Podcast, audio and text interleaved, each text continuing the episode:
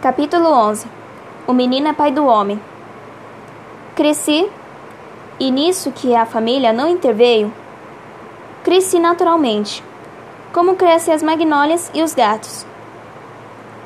Talvez os gatos são menos matreiros, e, com certeza, as magnólias são menos inquietas do que eu era na minha infância. Um poeta dizia que menino é pai do homem. Se isto é verdade, Vejamos alguns lineamentos do menino. Desde os cinco anos, merecera eu a alcunha de menino diabo, e verdadeiramente não era outra coisa. Foi dos mais malignos do meu tempo, arguto, indiscreto, tranquilas e voluntarioso. Por exemplo, um dia quebrei a cabeça de uma escrava, porque me negaram uma colher do doce de coco que estava fazendo, e não contente com o malefício, Deitei um punhado de cinza ao tacho e, não satisfeito da travessura, fui dizer à minha mãe que a escrava é que estragaram o doce, por pirraça, e eu tinha apenas seis anos. Prudêncio, um moleque de casa, era o meu cavalo de todos os dias. Punha as mãos no chão, recebi um cordel nos queixos. À guisa de freio, eu trepava ao dorso, com uma varinha na mão. Fustigava-o, dava mil voltas a um e o outro lado, e ele, e ele obedecia. Algumas vezes, gemendo. Mas obedecia sem dizer palavra, ou, quando muito, um ai, nhonhô, ao que re, eu retorquia. Cala a boca, besta. Esconder os chapéus das visitas, deitar o rabo de papel a pessoas graves, puxar pelo rabicho das cabeleiras, dá beliscões nos braços da mastronas e outras muitas façanhas deste jaez.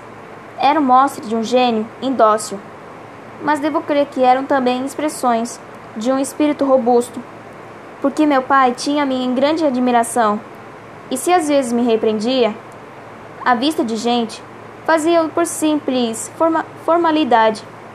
Em particular, dava-me beijos. Não se conclua daqui eu levasse todo o resto da minha vida a quebrar a cabeça dos outros, nem a esconder os, os chapéus, mas, opiniático, egoísta e algo contemplor dos homens, isso fui. Se não passei o tempo a esconder os chapéus, alguma vez as puxei pelo rabicho das cabeleiras. Outro sim, afeiçoei-me à contemplação da injustiça humana. Inclinei-me a atenuá-la a explicá-la, a classificá-la por partes, a entendê-la, não segundo o padrão rígido, mas ao sabor das circunstâncias e lugares. Minha mãe doutrinava-me ao seu modo, fazia-me decorar alguns preceitos e orações. Mas eu sentia que, mais do que as orações, me governavam os nervos e o sangue, e a boa regra perdia o espírito, que a faz viver, para se tornar uma vã fórmula. De manhã, antes do mingau, e de noite, antes da cama, pedi a Deus que me perdoasse, assim como eu perdoava os meus devedores. Mas entre a manhã e a noite fazia uma grande maldade. E meu pai, passado o alvoroço, dava-me pancadinhas na cara e exclamava a rir: Ah, brejeiro! Ah, brejeiro! Sim, meu pai adorava-me. Minha mãe era uma senhora fraca, de pouco cérebro e muito coração, assaz crédula, sinceramente piedosa, caseira, apesar de bonita, e modesta, apesar de abastada, temente às trovoadas e ao marido. O marido era na terra o seu Deus. Da colaboração dessas duas criaturas nasceu a minha educação, que, se tinha alguma coisa boa, era no geral viciosa, incompleta e, em partes, negativa. Meu tio cônego fazia às vezes alguns reparos ao irmão. Dizia que ele me dava mais liberdade do que ensino e mais afeição do que emenda. Mas meu pai respondia que aplicava, na minha educação, um sistema inteiramente superior ao sistema usado, e por este modo, sem confundir o irmão, iludia-se a si próprio de envolta com a transmissão e a educação, houve ainda um exemplo estranho, o meio doméstico. Vimos os pais. Vejamos os tios. Um deles, o João, era um homem de língua solta. Vida galante, conversa picaresca. Desde uns 11 anos, entrou a admitir-me as anedotas, reais ou não, eivadas todas de obesidade ou imundícia. Não me respeitava a adolescência, como não respeitava a batina do irmão, com a diferença que este fugia, logo que ele enveredava por assunto escabroso. Eu não.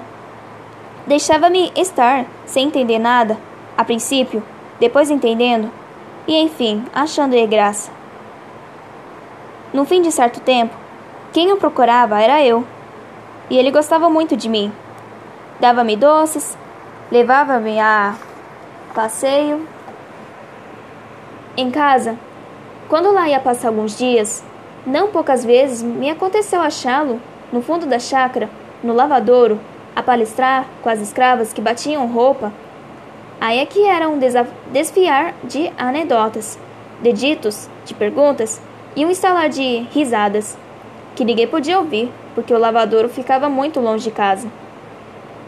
As pretas, com uma tanga no ventre, arregaçaias um palmo dos vestidos, umas dentro do tanque, outras fora, inclinadas sobre as peças de roupa, a batê-las, a enzobá-las, a torcê-las e ouvindo e redarguendo as pirréias do tio João, e a comentá-las de quando em quando com esta palavra: Cruz diabo!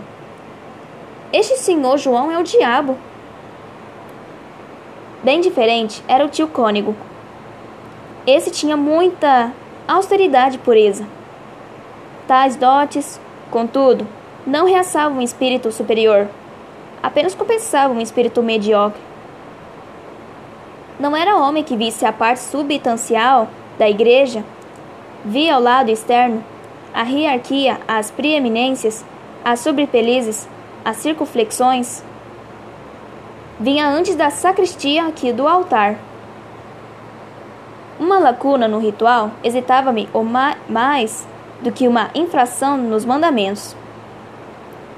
Agora, há tantos anos de distância, não estou certo se ele poderia atinar facilmente com o trecho de Tertuliano, ou expor, sem titubear, a história do símbolo de Niceia. Mas ninguém, nas festas cantadas, sabia melhor o número e caso das cortesias que se deviam ao oficiante.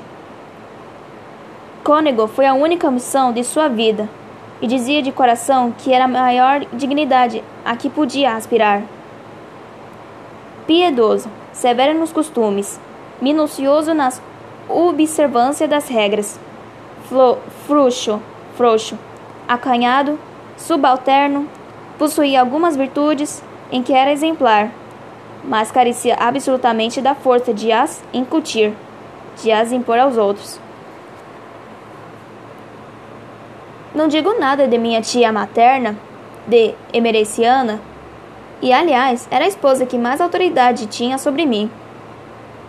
Essa diferenciava-se grandemente dos outros, mas viveu pouco tempo em nossa companhia, uns dois anos. Outros parentes e alguns íntimos não merecem a pena de ser citados. Não tivemos uma vida comum, mas intermitente, com grandes claros de separação. O que importa é a expressão geral do meio doméstico e essa aí fica indicada. Vulgaridade de caracteres. Amor das aparências rutilantes. Do arruido, fluxidão da vontade, domínio do capricho e o mais. Dessa terra e desse estrume é que nasceu esta flor.